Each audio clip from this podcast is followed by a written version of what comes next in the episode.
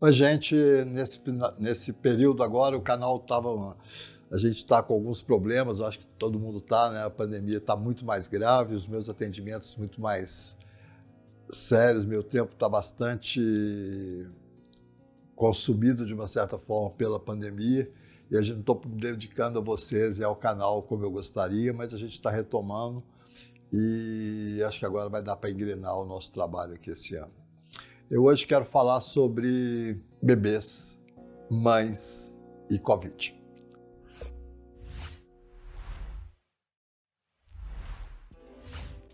A gente tem um grupo de mães que teve seus filhos durante a pandemia. Parece que esse grupo tem crescido bastante, pelo menos no meu consultório, que é pequeno, mas já dá para perceber, a gente tem bastante gestação é, acontecendo durante o Covid e várias mães têm me procurado também nesse período, mães de bebês de seis meses, dois meses, três, sobre uma coisa que eu acho que está é, na hora da gente falar. É, há uns anos já, eu já venho percebendo isso, que várias mães no período pós-parto, elas têm um quadro depressivo. Independente da mãe ter um quadro depressivo ou não, as mães hoje tendem a ficar muito tempo na internet. Nem que seja para postar filho, foto do bebezinho que nasceu, para compartilhar isso com as outras pessoas, ou como uma forma também de diminuir a solidão ou de diminuir a depressão. Só que o que acontece quando entra no quarto do bebê o celular? Vou para o ponto principal. Por que, que eu quis fazer esse, esse vídeo? Porque mulheres muito interessantes que tiveram filho durante a pandemia me ligaram são mulheres muito inteligentes e que estavam apavoradas com possíveis doenças mentais de seu filho, como, por exemplo, autismo ou transtorno de crescimento, ou até achar que o bebê era um bebê hiperativo.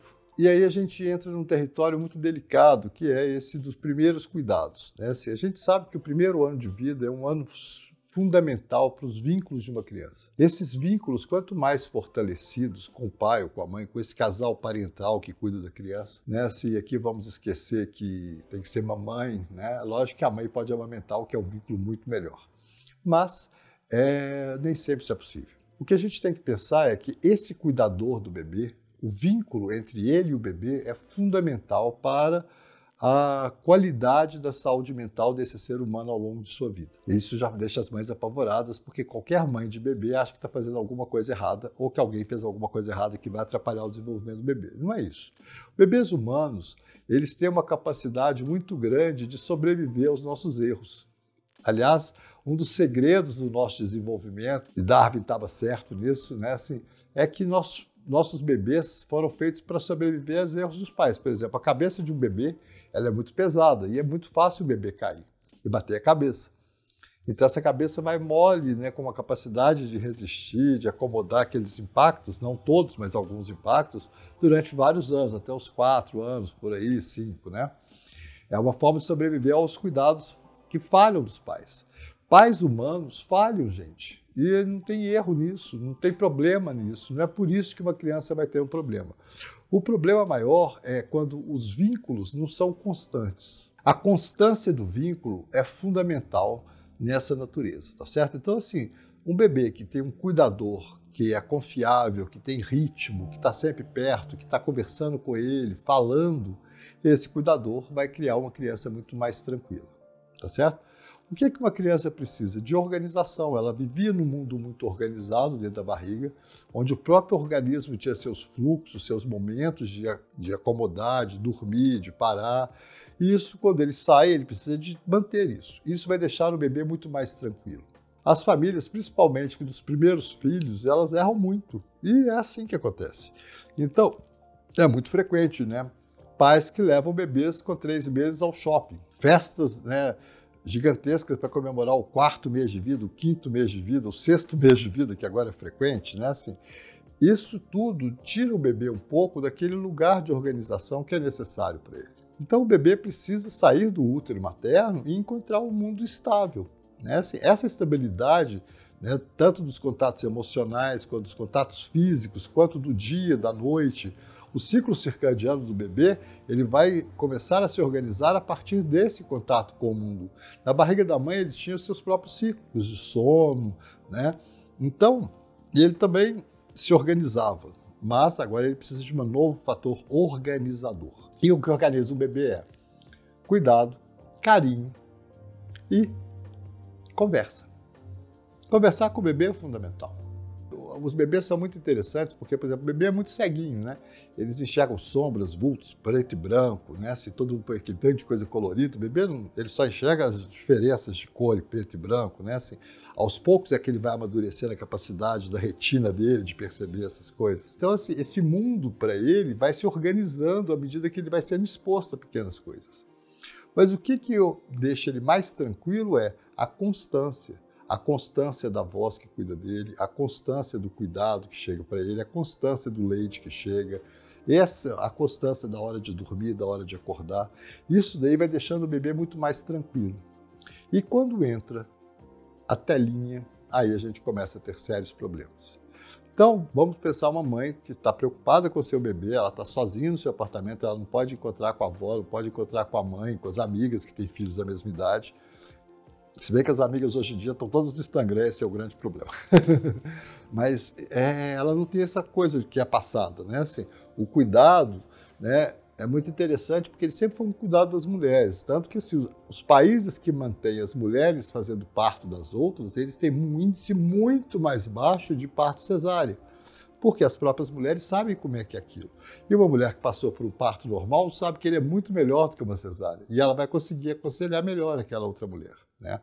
Só que quando a gente corta esses vínculos entre elas, ou introduz uma questão médica, você começa a criar alguns problemas nesse momento. Mas eu não vou discutir isso agora. O que eu quero discutir é, uma mãe preocupada, ela vai buscar soluções. É óbvio. E as soluções estão aonde? No Google, nas primeiras páginas do Google. Que a gente sabe que tem muito lixo. Lixo mesmo. Né? Coisas ruins, coisas pagas, Uh, e à medida que ela começa a procurar, o próprio Google começa a mandar para ela mais coisas sobre aquilo. Né? Se ela entra no YouTube para ver como cuidar do bebê, pode esperar que o seu algoritmo alterar e que vai aparecer muito mais coisa. Coisa boa, coisa ruim, mas é difícil para qualquer um discernir o que é bom e o que é ruim. Então, o que acontece é uma substituição dessa conversa entre as mulheres sobre a criação e troca-se por um, uma orientação pseudo-médica pseudocientífica muitas vezes, aonde a gente vê uma série de orientações, inclusive de médicos muito equivocados, né? como alimentação, algumas coisas assim. O que eu tenho visto é que essas mulheres começam a ficar muito preocupadas. E elas começam a perder a capacidade de ter contato com aquela criança, porque sempre que ela olha para o seu filho, ela não está vendo aquela criança em potência, aquilo tudo que ela desejou para o filho. Ela está vendo o defeito que o filho tem se realmente o olhar dele não é bom, se ele tem um olhar de autista. Agora, imagine uma criança que está aprendendo a olhar, que a cópia da forma de olhar da mãe é desviado por uma tela que a mãe pôs junto. Ele vai olhar para a tela. Ele não vai ter a capacidade de olhar para o ser humano da mesma forma que uma bebê que não tem a tela por perto.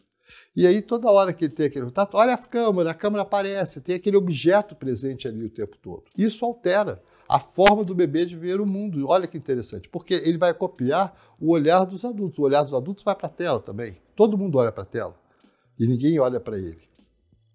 E ele vai fazer o mesmo. Aí as pessoas começam a achar que o olhar dele é desviado, que ele não tem uma capacidade de olhar, que ele não troca com a mãe. Mas na verdade a mãe não trocou com ele, a mãe trocou com a câmera. A mãe foi investigar e ela encontrou um tanto de mulheres que descobriram os primeiros dias de vida do filho que ele já era autista. Sim, essas mães talvez pudessem perceber isso, mas nem todos são assim. E aquelas crianças que as mães estão preocupadas têm essa dificuldade. Há muito tempo atrás, eu peguei um caso de uma mãe que estava depressiva, tinha sido demitida depois de uma dessas desgraças que acontecem em Minas Gerais, e ela estava em casa com seu bebê, e o bebê já estava um pouco maior, e ela passava as noites estudando sobre autismo no seu celular, e ela dava o celular para a criança ficar tranquila. Era um bebê de um ano e pouquinho que não desenvolveu linguagem, que não desenvolveu uma série de coisas importantes porque ele tinha o celular. As coisas são assustadoras, gente. Às vezes as pessoas acham que eu sou muito catastrófico, mas é porque eu vejo sempre o pior muitas vezes. Eu estou num consultório médico. Então, graças a Deus que as pessoas podem me procurar e eu posso orientar. Quantos bebês eu não já ajudei, quantas mães eu não pude ajudar explicando isso até antes do parto, né, para elas tomarem cuidado com isso. Né? Então a grande questão é: esse mundo digital, quanto mais tarde ele foi introduzido na vida das crianças, melhor é. Ok? Eu gosto muito dos franceses, já repeti isso aqui, vou repetir. Pas d'écran, quer dizer, sem tela até os três anos. Quanto mais distante você criar o seu filho das telas, melhor ele vai ser. Ele não vai ter prejuízo algum, porque ele pode ser um gênio dos computadores sem isso. Agora, ele pode ser uma criança que vai ter sérios problemas de desenvolvimento se ele começar a usar a tela precocemente. E aí, com a pandemia, nós estamos todos usando muito mais tela. É, graças a Deus, algumas pessoas não têm né, não sei se é graças a Deus, mas infelizmente parece que a população toda não tem acesso à tela dessa forma. Mas aos celulares a gente sabe que grande parte tem, tem acesso a vários aos WhatsApp, essas conversas de WhatsApp. Uma mãe no WhatsApp, com um grupo de mães de WhatsApp, é trágico, porque ela perde um longo tempo do seu dia sem cuidar do seu filho. Se ela começa a postar no TikTok o bebê dela, ela vai ter tanta gente postando no TikTok, ela pode ficar 13 horas no TikTok só vendo isso.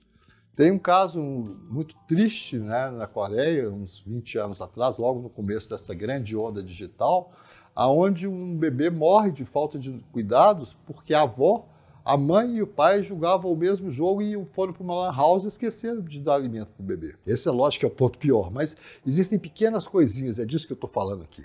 É dessas pessoas que estão sofrendo muito porque estão pesquisando sobre autismo, aonde não deve. Procure um profissional especializado, conversa com ele, né, mesmo que seja de uma forma digital. Diminua, não procure mais coisas dentro desse universo. O que eu estou te explicando é o seguinte: essa caverna vai sempre mais para dentro ela nunca vai trazer luz. Ela está fechada na questão digital e a questão digital não abre esse tipo de coisa.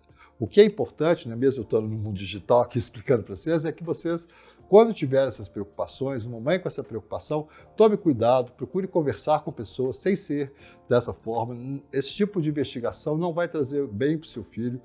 Cuide-se de você, cuide do seu sono, do sono do seu bebê. Uma mãe no pós-parto, ela está protegida dessa, ela vai ter mais capacidade para ficar acordada e cuidar do bebê. Não é para ficar na tela, é para poder ficar cuidando, para poder se regenerar. Se ela vai para a tela à noite, nesses momentos entre uma hora e outra, que ela vai dar mamada, ela está aumentando o seu estresse, ela vai ter muito mais problema com leite, ela vai ter mais outros problemas, fora o que ela vai ver de porcaria lá dentro, achando que está descansando do bebê que está cansando ela, de forma alguma. Ela está ficando cansada com o seu bebê, ela perdeu a ação protetora, tanto da prolactina quanto da ocitocina, por causa do uso de tela.